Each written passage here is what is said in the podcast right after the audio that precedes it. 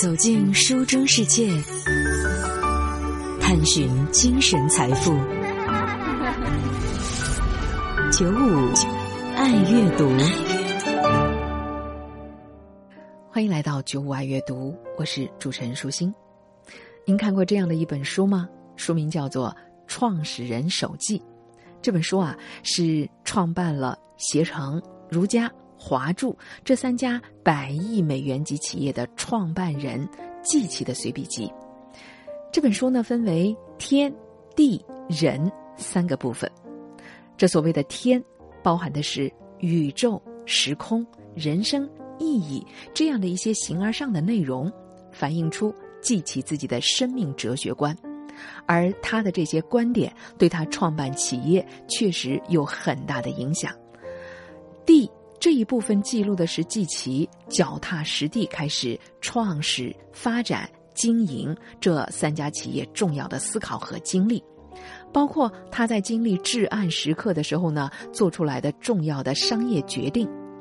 人的这部分偏向的是一些个人化的书写，在这一部分，季琦谈到了家乡的人和食物、旅行的经历、对朋友、诗歌、当代艺术的一些看法。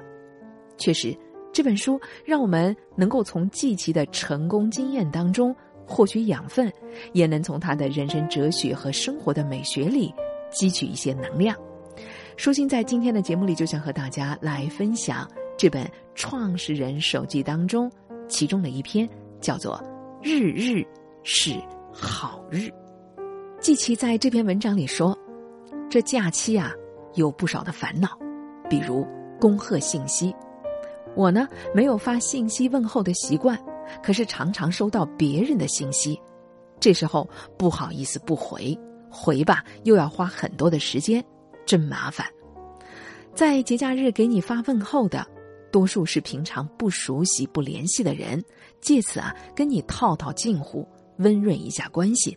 要知道，熟悉的人是不需要借节日来问候的，而不熟悉的人呢，这问候了。其实也是白问候。你想，在一大堆问候的短信、微信里，你觉得给自己加了多少分呢？增加了多少的感情呢？另外一个烦恼呢，是我啊，平时很忙，节奏紧张，这一放假，神经松弛下来，身体反而不适应了，还容易生病。而且这假期应酬就多。且不说有拜年、送红包、吃团圆饭、参加各类聚餐重头戏的春节，就说这中秋送月饼、端午祭粽子，也够你忙的。太多的应酬就是沉重的负担。至于假期其他的负面事项，也是大家熟悉的，像高速公路免费带来的拥堵、春运造成的全国性的大迁徙等等。几年以前，我开始尝试在海外过年，还给自己取了这样一个名字，叫“逃节”，是逃跑的逃啊。可是现在，就连出国过年都变成了新的时尚，这应酬也随之追到了国外，简直是逃无可逃了。所以啊，解决问题的方法就只有一个，那就是修心。前一阵子流行。拼命工作、拼命玩的做法，认为理想的生活是不断在这两个极端之间来回的切换。我个人是不太赞成这样的观点的。且不说拼命工作容易造成身心疲惫，就说在两个极端之间不断的交错，这人体的交感和副交感神经也很难调节啊。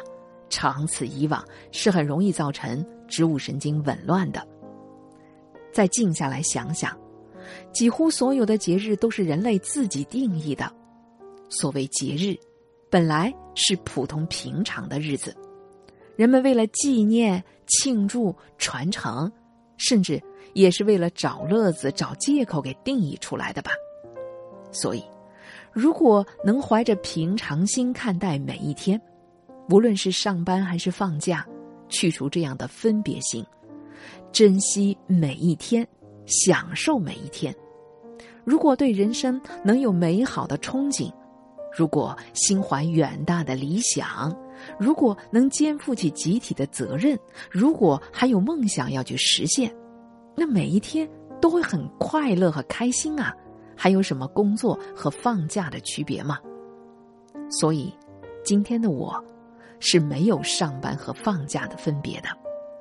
小时候看电影，总是把人分为是中国的、是美国的、是八路还是鬼子、是好人还是坏人。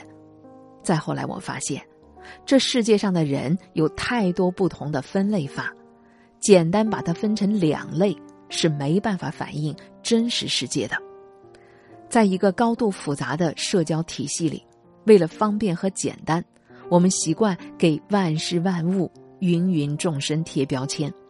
根据出身、学历和职业，所谓的时尚、流行，所谓的道德习俗，都成为了标签的一类。但是，也正是这些标签，限制了我们的思维，人为设定了边界，画地为牢。我想，当你不再用简单的二分法来看待一切，当你不轻易的给任何的事情贴上标签。当所有的边界和可能都被打开的时候，你会突然发现，原来这个世界如此美妙。写到这儿，我真是心生喜悦，不禁想起了一首禅诗，叫“春有百花，秋有月，夏有凉风，冬有雪。若无闲事挂心头，便是人间好时节啊！”你看。